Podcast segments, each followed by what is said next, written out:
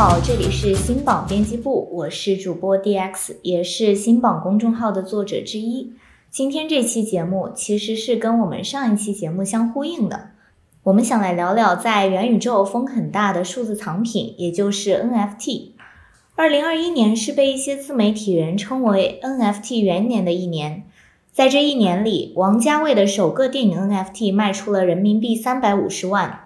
Twitter 的联合创始人的第一条 Twitter NFT 更是卖出了人民币一千八百六十万的高价。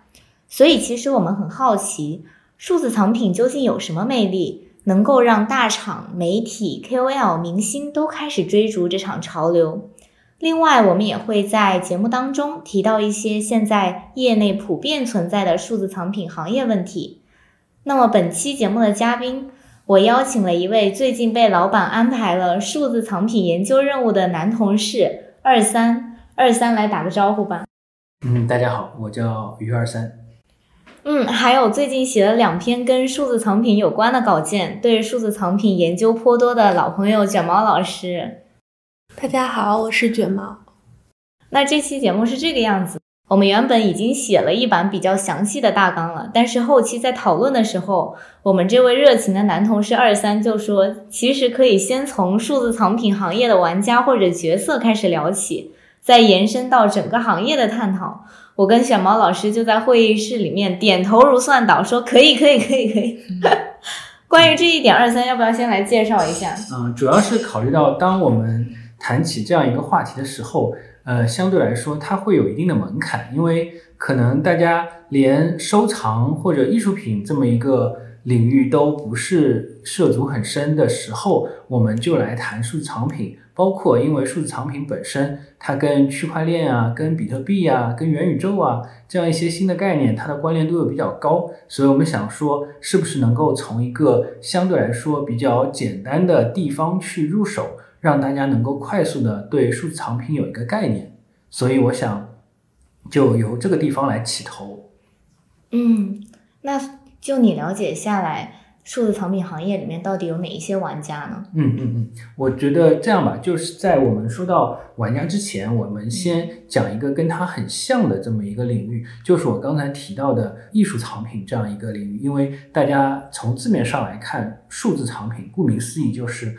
在数字化之后，有这样一个数码的概念，同时它又是有藏品的属性的。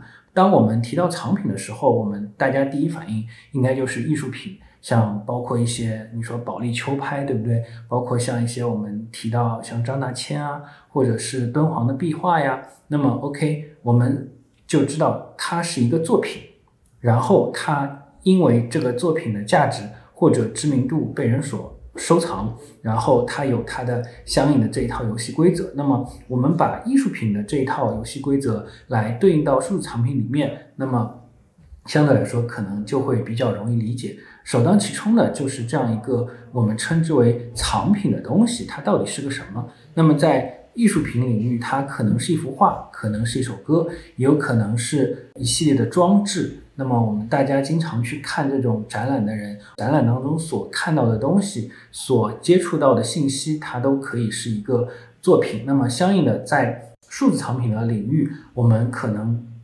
看到的，就比如说比较知名的，像它可能是一只猴子的头像，它可能是一个谁的涂鸦。那么当我们去传播它的时候，当我们去在背后。用一套密码学来给他一个身份的时候，他就成为了一个数字藏品。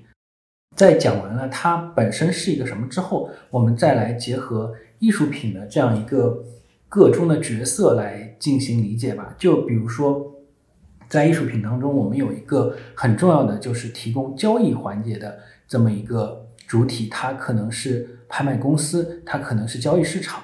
那么在数字藏品当中，也会有对应的这样一个我们称之为平台的存在。我们去做比特币交易的，去做以太坊这样一个交易的，它是一个区块链的平台。那大家又可能会有疑问，为什么区块链会跟数字藏品有关呢？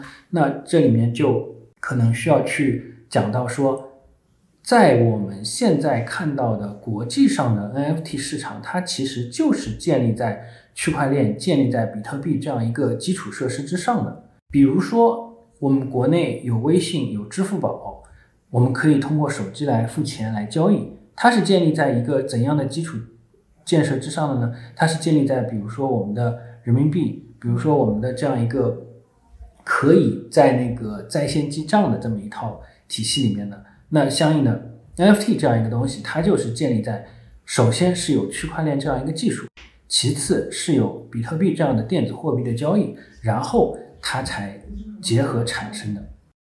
的确，就是跟二三所说的一样。现在我们看到很多发行的一些数字藏品，都是一些文物啊、博物馆啊，都是带有艺术品性质的，也比较好理解。就是我们之前可能你不是收藏家，你想拥有一个名家的作品是很难的。但是因为有这样的区块链技术，然后嗯，它一下子发行几千啊，甚至上万份，你以几十块、几百块很低的价格，你就可以拥有这样一份藏品，你是可以。拥有它的所有权的，这个我觉得是数字藏品它跟原来的艺术藏品带来的一个颠覆或者说是改变的一个很重要的一个点。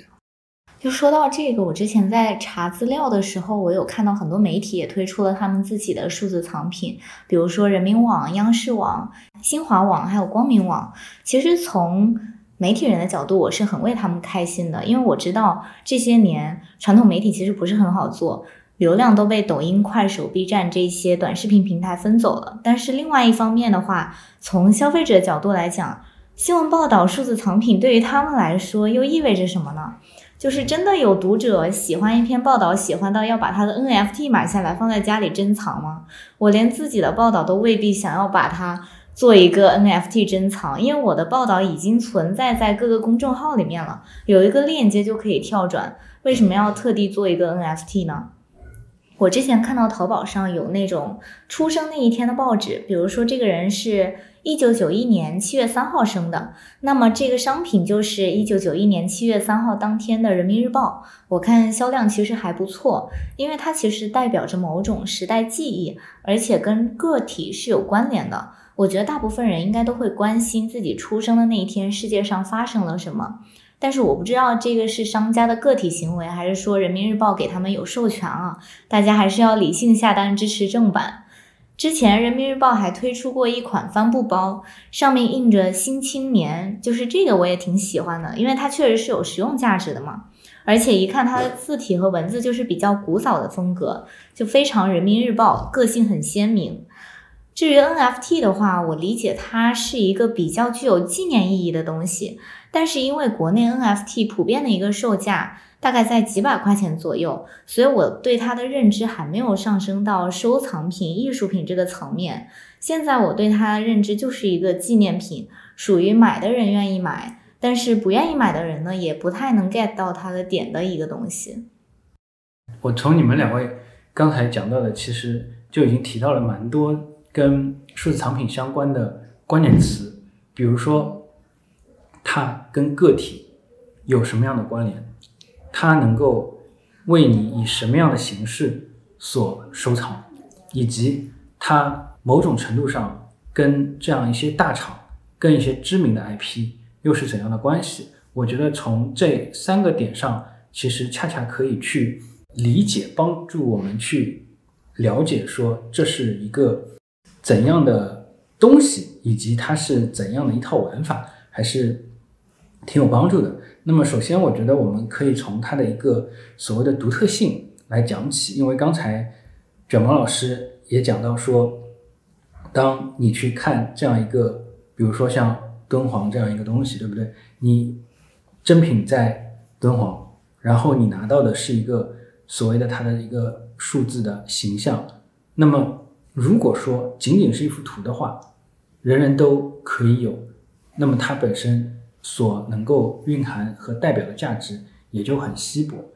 数字藏品 NFT 它就是能够给到一个独特性在，因为它是背后使用了这样一个区块链技术，就是你手里的这张图和我手里这张图，首先是不一样的，因为他们的背后的代码不一样。有一个新闻挺有意思的，说一个男的在北欧吧，他的硬盘里当时有几百上千个比特币，早年挖的也不知道。后来发现比特币这么值钱了，他要去垃圾场里去找这样一个硬盘，因为 这里面已经上了天价了。这我们就可以看到，这比特币这个东西就在它的硬盘里，不在其他任何地方。但是全世界都知道，它这个硬盘里是这样一些比特币有这样一些价值。那么，相应的数字藏品本身，就当你去买了它，当你把它收入你的数字钱包之后，其实也是有这么一个特质在的。那么相应来说，为什么很多人会觉得，哎，我这不就是一个头像吗？这不就是一幅 JPG 的图嘛，对吧？有什么区别吗？它就是用技术来告诉你，它就是不一样的。这里面非常重要的，不仅仅是它的独特性，还在于说，它用技术来保障一个共同信仰的存在。就比如说，我们认可这样一个规则，我们知道这样一套原理，我们认为它有价值，它就是成为一个所谓共识塑造的这么一个价值。这也是为什么我刚才会说它跟艺术品很像。当一幅画，比如说我我我画我画一幅画，卷毛老师你会收藏吗？不会吧？但是当整个办公室整个办公室都说哇这个二三这幅画可厉害了，你觉得办公室说了不算，那拿到楼里去，这个楼里也都跟二三这幅画厉害。然后你会发现你在微信群上所有的人都跟跟你说，二三的画现在值五块钱，你是不是就信了？那么 OK，光这么说没用。你可能仰望星空的时候，拿手电筒去照这个星空上一行大字“二三”的画值五块钱，然后你会打开电脑，你发现哦，这是已经写入了这个世界的代码里。那 OK，它就是九块钱，所以这里面就是有一个共识在。艺术品其实也是这样，为什么这里面的角色除了平台本身，除了交易市场本身，还有一个很重要的角色叫做艺术评论家。艺术评论家就是负责。他把一些所谓的艺术价值进行阐释的同时，也在参与塑造的这样一个共识。那么，在现在这样一个就移动互联网社交媒体的这样一个环境下，那么很多的这样一种名人啊、KOL 啊，他们也在共同塑造着这样一些数字藏品的价值。我们看到，就比如说像大家知道的周杰伦啊、林俊杰啊这样一些人会买。那么像国外的，你说像这个 Taylor Swift 啊，包括像那个马特·达蒙啊。他们也在参与着这样一件事情，一分为二的来讲，你说这个东西它虚吗？它很虚，因为它是要靠共识来去定义的。另一方面，你说它它实吗？它也挺实的，因为它背后一套是这样一个密码学的存在，它就是希望说塑造一个脱离我们这样一个之前的物理常识的，但是在逻辑上又是能够闭环的。这么一种独特的存在，所以当你可能研究的越多，有的人会觉得一头雾水，有的人会觉得特别有魅力。这也就是为什么我们在比特币刚刚开始的时候，有很多人觉得它到底是个什么样，但是现在我们来看比特币的价格，又会觉得哇，它真真的好厉害。其实更早的一个项目，它叫 SETI，S E T I，它在比特币之前，它是干嘛呢？它是向外太空去发射这个电波，它在每个人的电脑上，你可以运行一个程序，然后这个程序瞬间就可以把你的 CPU 占满。它在干嘛呢？它就在计算并且捕捉各种太空信号，他希望从中能够去获得来自外太空的这样一个信息。当然，这个项目很早以前也就停了，但是它。停的那那几年就冒出了比特币，大家开始用显卡、用这个 CPU 去挖矿。一开始挖的时候能干嘛呢？其实啥都不能干。直到有人说：“哎，他拿那个比特币去买了披萨。”这是我们世界上所知的这个第一笔交易。他其实当时买了两个还是四个披萨，前前后后。然后这些钱折算到现在，基本上能够在在纽约买好几栋大楼了，是这么一个事儿。那么它其实也就是。印证了我刚才所说的，它是通过共识来确定价值，这么一步一步往前走，它跟艺术品非常的像。那我们说它是通过共识去确定它的价值的，同时一方面你刚刚也提到它是有点虚的嘛。那从这个角度来讲的话，是不是业内还会存在一些那些所谓的炒作数字藏品还有割韭菜的人呢？首先，炒作和割韭菜。在任何的领域都会有，但是它涉及到共识、涉及到虚拟物品的地方特别多。就比如说，我们去看传销它是不是割韭菜？它再怎么割韭菜，两千块钱卖给你的枕头，你能睡吗？能。那么炒数字藏品呢？你说我花两千块钱买了一个无聊猿的头像，当然这个无聊猿是已经存在的，我就说这个有聊猿吧，对吧？我们我们假设啊，有那么个有聊猿头像，你花两千块钱买的，这个两千块钱，我现在就可以告诉你，它等于零。但是，只有在下一个说能够从你手里把它以两千零一块买掉，甚至一千块钱买掉，流转起来才有价值。这里面就会引出一个很有意思的话题，就是我们国内现在的数字藏品的市场的大环境，它很多大厂虽然做了，但是不支持二次交易，那么这样一来就没有了炒作空间。一个没有炒作空间的。反而是一个 纯粹的这么一个，我们说数字藏品，就你只有真的喜欢它，你真的觉得它有趣，你才会收入囊中。但凡你想一下，我这样一个东西我买回来，我是不能再卖的，我也不指它是这个涨价了，那是不是就变成鞋了？你说我我炒鞋，我一定炒一双我自己能穿的鞋，好歹还能跑跑步吧。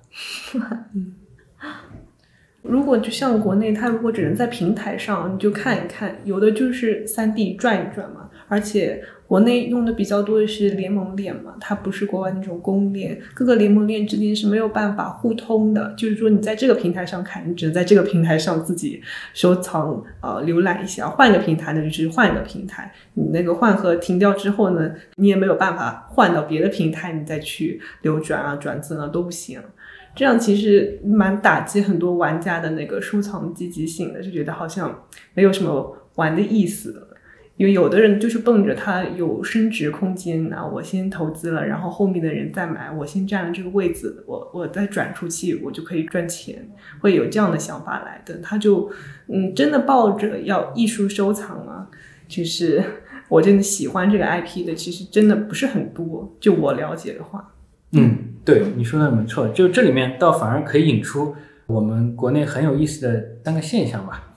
第一个呢是说，国内的数字藏品已经走出了一条，或者说大家正在尝试一些跟国外这种炒作所不一样的这种玩法，它会更多的和一些用户权益、然后用户管理、用户运营相关的。就比如说我们看到最近有几部那个电影上映嘛。然后这这些电影就包括像那个杨戬最上映的几部电影，它都同时发了数字藏品，但是这些数字藏品每家的玩法不一样，有的是说你跟首映礼的权益去相关，你买它首映的票，它其实买的不是票，买的就是它的数字藏品，这里面会有首先它的数字藏品的海报，这个海报我们可以把它看成一个单纯的数字藏品艺术品。同时，它还会负责一些权益，这些权益就包括说，你可以去跟主创见面，然后或者说你可以去抽一些它的这种周边。那只有你去买了他的数字藏品，你才能够获得这样一些权益。目的是能够促进你的这样一些观众、用户和他的这样一些互动。那么，包括我们在一些营销的领域也可以看到，它通过数字藏品，它其实是类似于我们之前所看到的有一些，比如说 VIP 计划啦。就包括有一些这种隐藏的彩蛋啦，包括像一些可以开的盲盒啦，它会把数字藏品、区块链技术跟这样一些活动相结合。那么，在我看来，它可能是利用了它一个相对来说比较新潮，同时能够跟一些用户身份去进行绑定，它做一个应用上的这么一个创新，这是国内的一条新路。那么还有一条路呢，则是说，昨天我看到一个新闻，就是百度的这么一个。也是它的这个链数字藏链，它是能够支持不同平台的这样一个接入的。那么这里面就要讲到刚才卷毛提到的，像联盟链啊、公链啊、私链这样一些区别。那么顾名思义，就是说私链，比如说是我自己，我发了一个链，我想开就开，我想关就关。然后联盟链呢，就是咱们仨，然后都加入了这样一个链。那么我们三个人在这里面的这样一个话语权是一样的。我们需要通过共同的一些约定来。推动它发什么或者不发什么，包括哪天开哪天关，然后我们也可以继续接入谁谁谁，它就是一个联盟的状态。那么在国内虽然说它是一个联盟链，但是我们可以看到的是，相对来说它还并没有链。那百度发百度的，腾讯发腾讯的，对吧？然后这个我我们新榜也可以发一个自己的，对吧？那么这其实就是一个放大的撕裂。对，但是昨天的这个新闻让我们看到说，哎，国内在这方面的探索也在更进一步。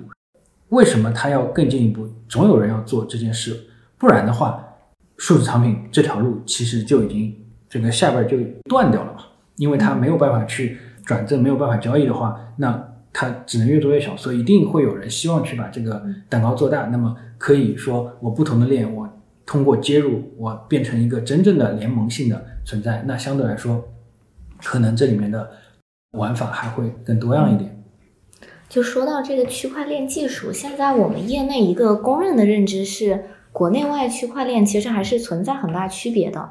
比如说，国外的区块链是没有任何人或者机构监管的，但是国内的区块链发行方一般都是品牌、文创机构、博物馆等等，发行方的准入门槛就比国外要高很多，基本上普通用户是没有发行权限的。那二三，你觉得他们二者之间就是还存在哪一些区别呢？嗯，这里面的区别就咱们刚才开头讲到，它的这个基础设施和它实现的这个目标是不一样的。国外它不是说不限制，国外相对来说，我们可以把它理解成比较多元。你政府可以用区块链技术来发数字藏品，你比如说你大英博物馆，你也可以这么做，包括你如果是国外的一个个人，你也可以这么做。像咱们之前看到的什么狗狗币啊，什么史币啊，对吧？这无非是谁脑袋一拍，然后就就这么来了。它在某种程度上来讲，就是所谓的百花齐放吧。那么在我们国内，它其实有两方面的特征。一方面呢，是因为我们国家对于金融方面的风险一直是控的比较严的，它既不希望我们普通老百姓在这样一件事情当中去受到损失，同时也不希望国家的这种金融秩序受到影响。因为你比如说像我们现在看比特币，一枚比特币这么十几万的。你说它是巨量的资产吗？它肯定是。那么它当中所涉及到的，你说诈骗啊、洗钱啊、干嘛的，那这条线一定是国家是要拉清楚的。所以说，这里面风险防范是一方面。那另一方面呢，我们也可以看到国家出台了一系列政策，尤其是上海它提出的这种元宇宙啊、数字藏品啊，包括我们现在看到很多省市的这样一种文创版权交易，也在跟进这样一个技术。它其实是利用这样一个技术为我们所用，因为这里面优点是非常明显的。就比如说，我们现在看互联网创作者最在意的一件事是什么？就是版权。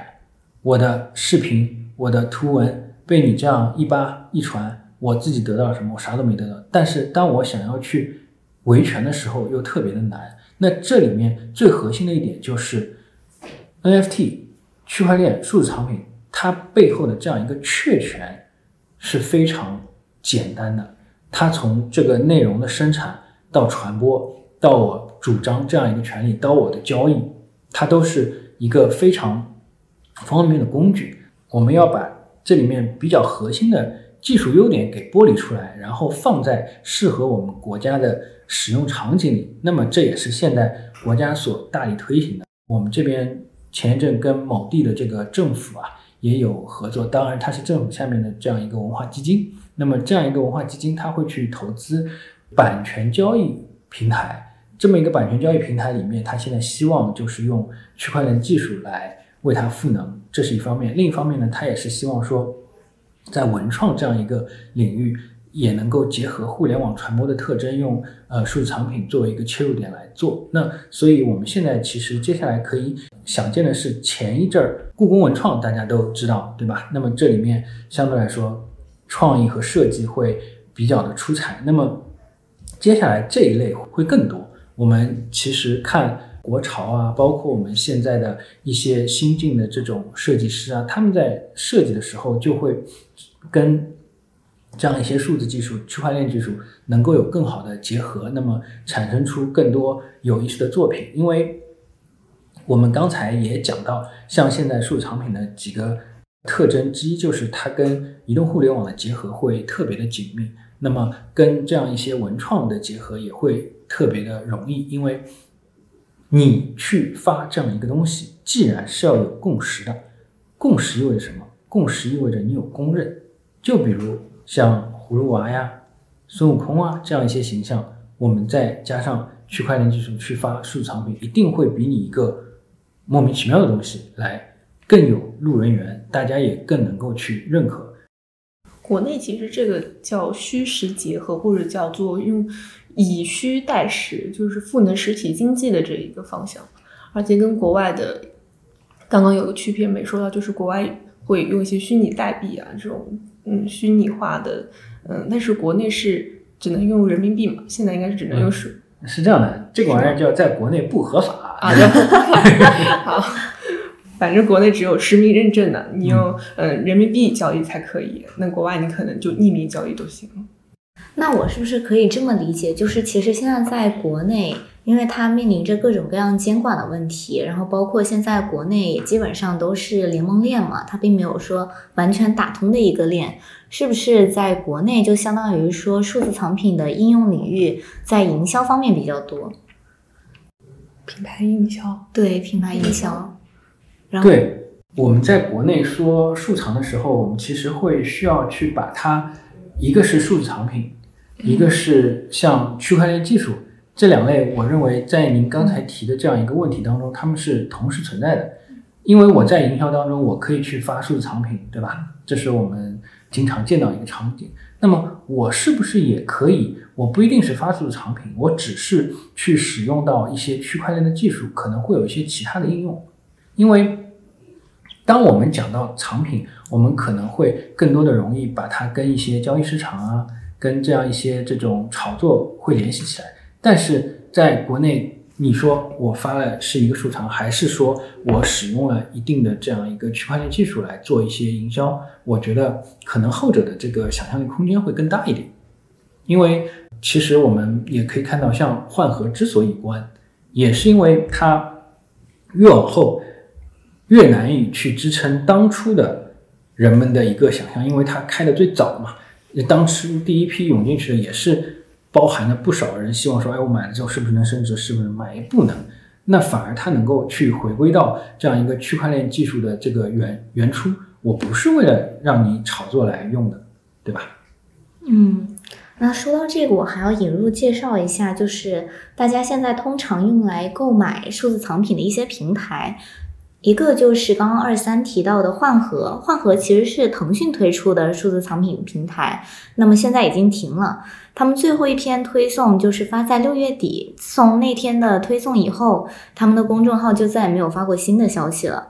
业内其实有一些对换核关停的猜想，比如说政策原因啊，然后或者是获利路径不是很明显之类的。还有一个是金碳，金碳是蚂蚁集团旗下的，再一个是 iBox。iBox 是一家叫链盒的公司推出的，还有一个呢，就是之前卷毛老师一直在研究的哔哩哔哩数字藏品。刚刚提到的这一些平台，像金碳和换核是有独立的 APP，iBox 是一个独立的网站。那哔哩哔哩就比较特别了，它是只在自己的 B 站官方账号动态里面发数字藏品的开售信息。我之前真的都找不到，还好卷毛老师 查到了资料里有这个，这个入口太隐蔽了。B 站之前还有一个风靡一时的数字艺术头像叫歌德，鸽子的歌，道德的德啊，这是一系列非常可爱的鸽子，全网限量两千三百三十三个，而且只面向二零二一年每日登录 B 站的六级用户开放，其中有两百多个呢，都由平台预留给知名的 UP 主了。除了这一些国内的平台，还有一些海外的平台，包括 OpenSea、Nifty Gateway、VV3 这一些。那么比较出名的还是 OpenSea 了。OpenSea 是一个总公司设在美国纽约的 NFT 交易平台。它在自己的 App Store 的官方介绍里面说，自己是全世界第一个也是最大的一个数字藏品交易平台。那么从另外一个层面来说的话，卷毛老师觉得买数字藏品的一般都是什么样的人呢？现在根据我的观察，还有市场的有一些智库啊、什么媒体他们的调研啊，其实基本上都是年轻人。那有多年轻呢？嗯，九五后、零零后其实很多的。像 B 站本身就年轻人多嘛，然后我了解用户大学生也非常多，就可能之前他们在炒鞋的，现在搞 过来炒数字藏品了。炒鞋的过来搞数字藏品，这已经是相对来说半年前的行情了。嗯，现在那个国内相对来说比较多的反而是做服务的，就比如说你想发币嘛，你想啊不是发币，你想发收藏嘛，对吧？然后会有一些呃服务商，然后来给你做服务。那么这里面就包括说刚才我们提到的，像大厂会有一些联盟链，那你在他那边去发，他本身做中介可以稍微赚点钱。然后大厂那边，你比如说你要发他的链，你像蚂蚁啊、腾讯啊，那可能会有一笔接入费，接入费它可能比如说几万、几十万，然后你再发一个币，他再收你几块钱，它就变成了一个生意，然后可以做。那另外一方面呢，则是会有一些人他呃去做一些海外的这样一些接入，因为确实也有人去选择在海外发收藏嘛。那么这里面就会涉及到一些你怎么去开设钱包呀，你怎么去呃辨别呀，包括你怎么去搭建啊。那么这里面也会有一些服务商在。那么其实到个体而言啊，我反而觉得对于这样一些以年轻人为主力而言，他们就是看两点：第一，你这个形象好不好看。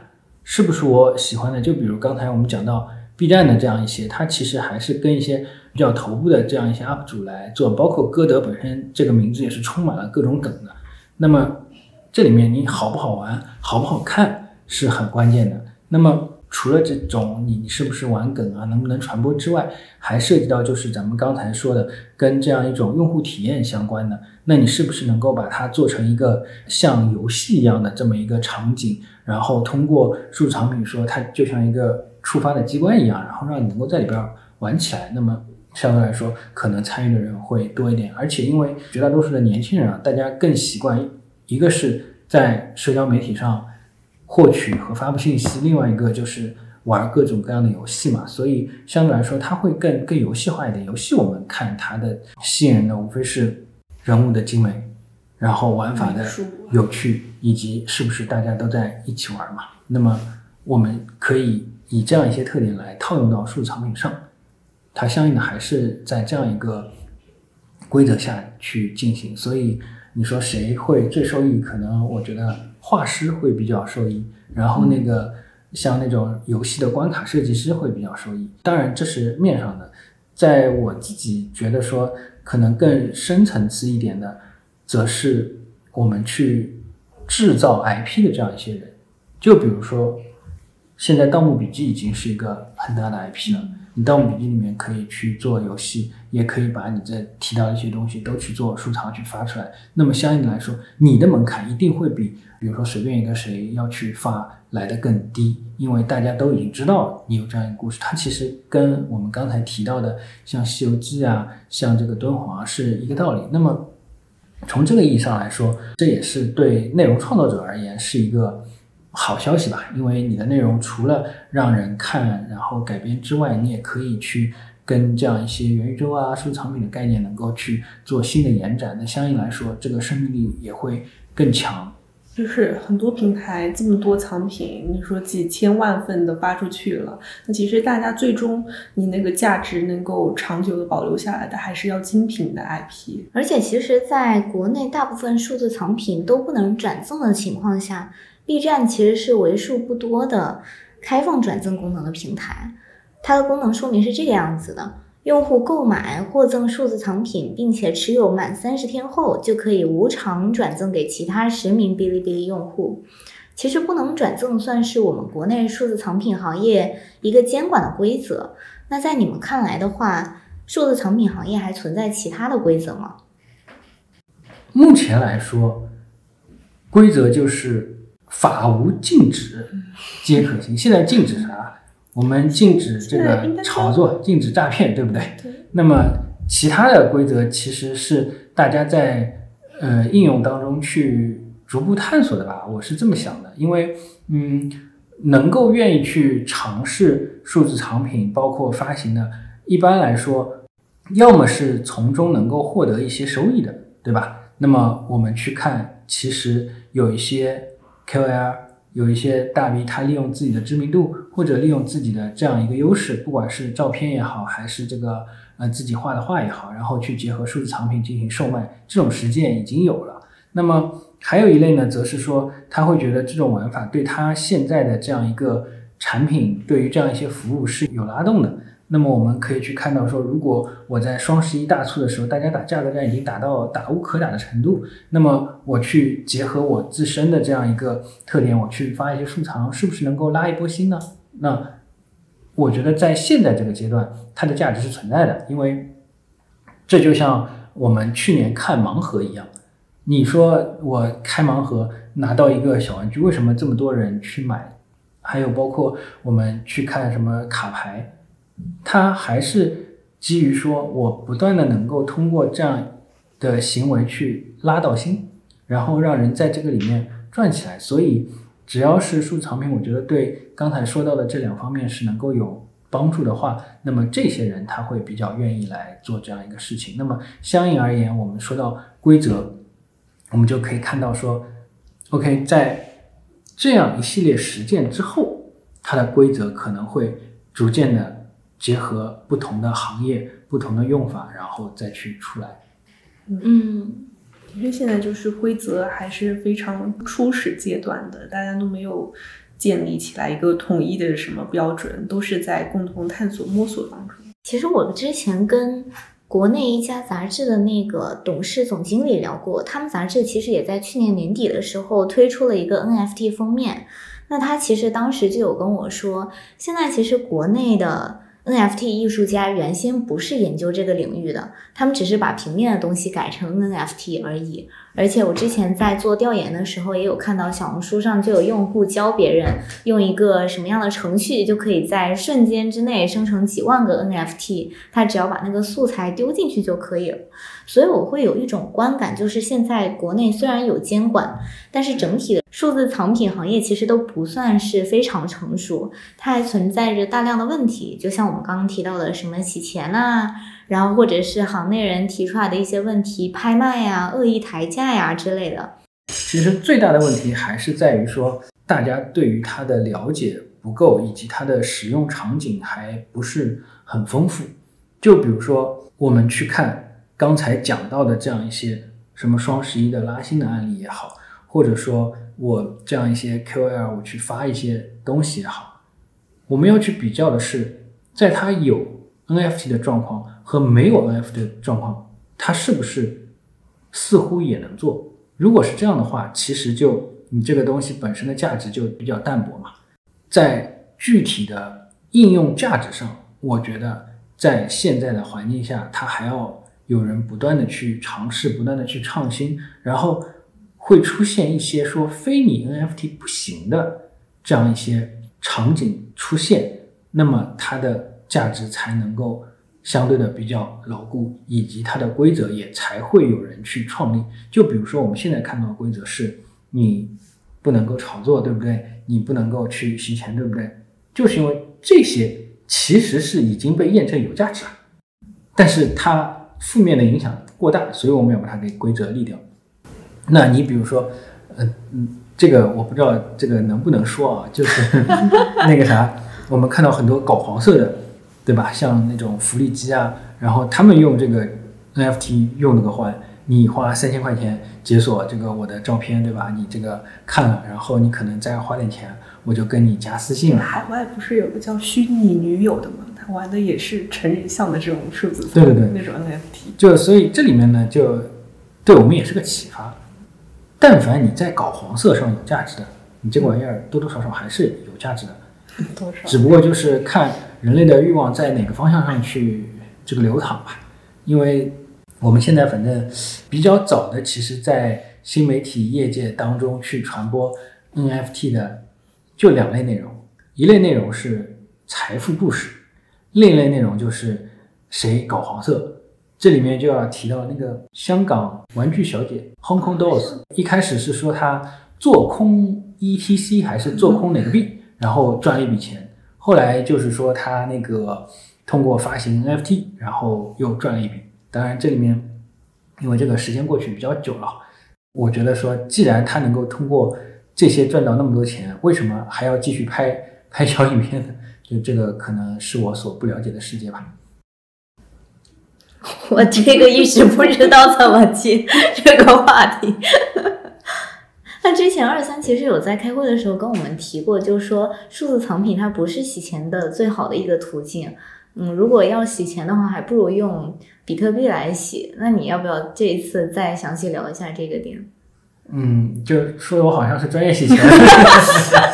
嗯，这里面的差别在于说，既然我们说到艺术那个数字藏品，它会比较像艺术品，对不对？那么它比如说上一次的交易记录，谁跟谁交易，然后它产生怎样的价值，我到下一次的时候，它对我也是一种证明嘛。那么所以。对于数字藏品而言，它的交易记录是很重要的，它的持有人也是重要的，它的创作者也是重要的，这条链路是清晰的。那你如何用它来洗钱呢？因为当我们讲到洗钱的时候，我们最好是什么？我们最好是，首先，我们这个东西它能够值大量的钱，我方便，所以比特币它是一个虚拟的，它不用你拿箱子装，不用你拿汽车运，它身上也没有说像。钱一样的编号，对不对？来无影去无踪，它很适合。那么数字藏品在某种程度上价值大，来无影去无踪上就有问题了。它因为之前说，哎，这个头像不是你卷毛的嘛？现在怎么到了 DX 手里？你们两个之间是不是有什么 PY 交易？那这一查不就有了吗？因为你越是希望你手里藏品值钱，你越是需要大声的去说出来，是我拥有它的，我花了多少钱去拥有它的。那么哪个洗钱的会说？这笔交易是我做的，不会的。那我们来看艺术品，它相对来说，其实并不是在洗钱这个领域啊。哦，OK，我们现在这段说的是一些非法的勾当啊。那么它可能在什么领域会比较好呢？在贿赂的领域。嗯，就我送你什么劳力士，送你黑水鬼，为什么？因为他们值钱嘛，然后他们送起来方便嘛。那么比如说我要送你三百万，然后正好那个张大千那幅画去年拍了两百八，我今年把它送给你了。当然你一看可能不一定是这幅画，但是张大千另一幅没事儿，我也也也值二百五了，是这么一个逻辑。那相对来说，我数字产品能做这个事情吗？能，但是在国内现在能做吗？不能，就这么简单。对，这里面我们讲到的这个数字产品，主要就是指国外的那些嘛。就比如说，你看像那个 Sandbox 啊，包括那个 Decentraland 啊，他们里面你在国内你要去用它，你还得去开你的数字钱包，你还得去开你的 PayPal 账户啊，这里面都会有关系，因为它直接就是指向了那些交易。但是你说你在国内，你去买个歌德，或者说你在那个腾讯音乐上，他跟那个唱片发了一张唱片，你不就是交钱吗？刚刚说到它的应用场景，包括大家对它的认识啊，还嗯远远不够。其实还属于现在，我感觉还是比较小众的。你说大众，很多人可能看了媒体的一两篇什么财富故事的报道，就觉得啊，他是割韭菜的，他是骗人的。但其实你从长远来看的话，就像。你问十年前、二十年前，你对互联网你有什么想象啊？肯定很多人都无法想象，我在线上我就可以交易，有电子钱包，而不是用实体的现金。其实长远来看的话，数字藏品啊，这些虚拟啊，呃，区块链肯定是有非常广阔的应用空间、发展前景的。只不过还是需要现在我们真的是要踏实的去探索、去研究。包括我觉得有一个很大的问题就是技术吧。现在很多小的平台，为什么有的人说，嗯，有的玩家说我只买大厂的，我不去小平台买，就是因为小平台说崩盘说跑路，你风险很大嘛。有大学生不是炒这个，然后亏的要跳楼的都有。所以在技术上面，技术保障也是非常重要的一点，因为就像是互联网加任何行业，以后你区块链技术加任何行业，这个技术都是最基本的一个保障。你相信这个技术、这个数据是可信的，大家有这个共识了，然后你才能够说我把内容上去，什么东西上去，你在这当中进行交易啊、生活啊。那我想，除了美术啊，你设计师这个职业以后可能有很多机会。我觉得这种。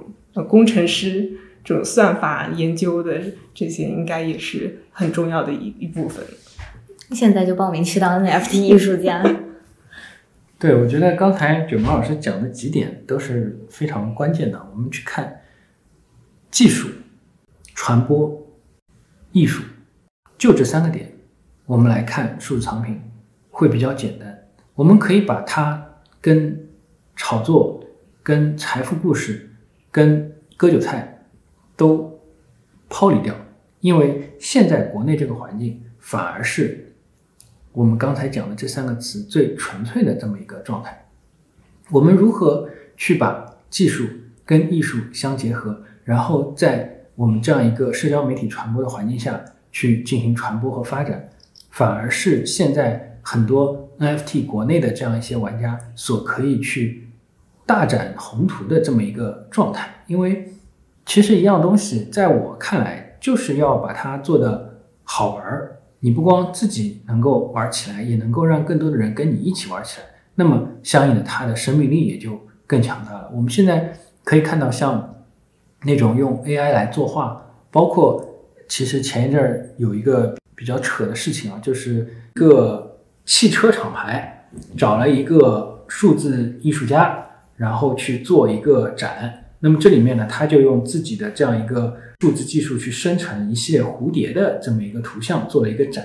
这就是一个数字艺术品的展，然后这些蝴蝶本身它会有一些这种机械美学的特征，然后跟那个汽车又比较的契合。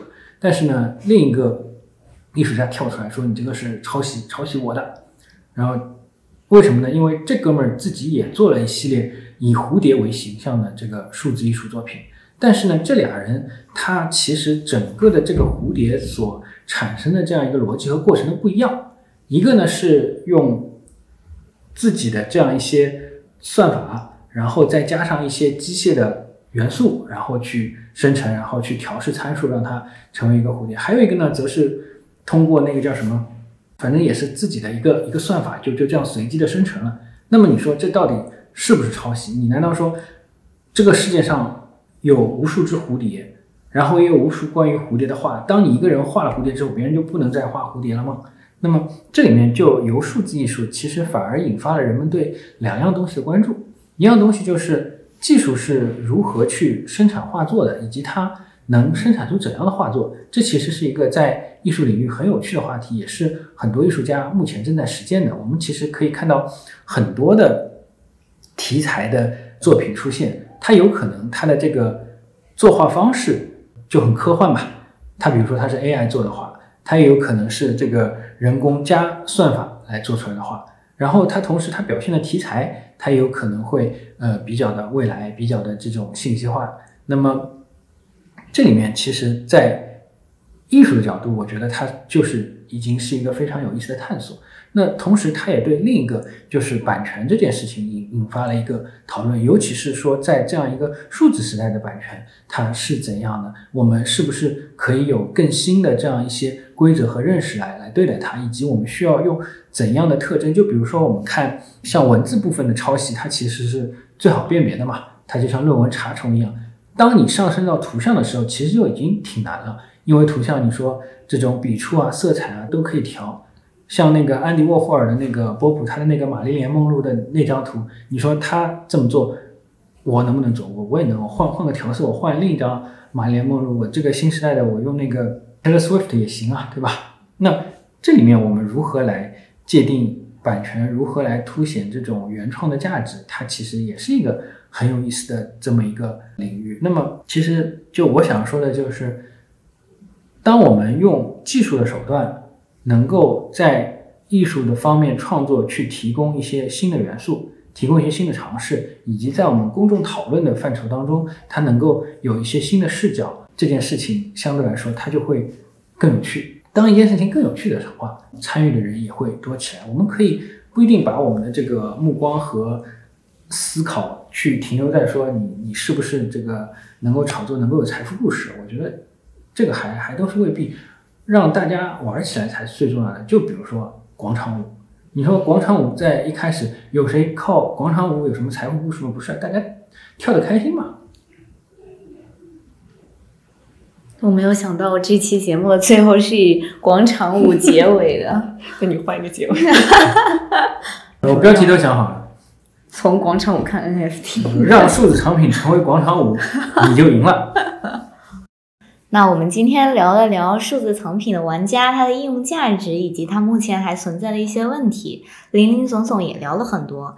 如果您也有相似的感受，或者有和数字藏品相关的经验，欢迎在评论区分享。那么我们今天的节目就到这里了，感谢你的收听，我们下一期节目再见，拜拜，拜拜。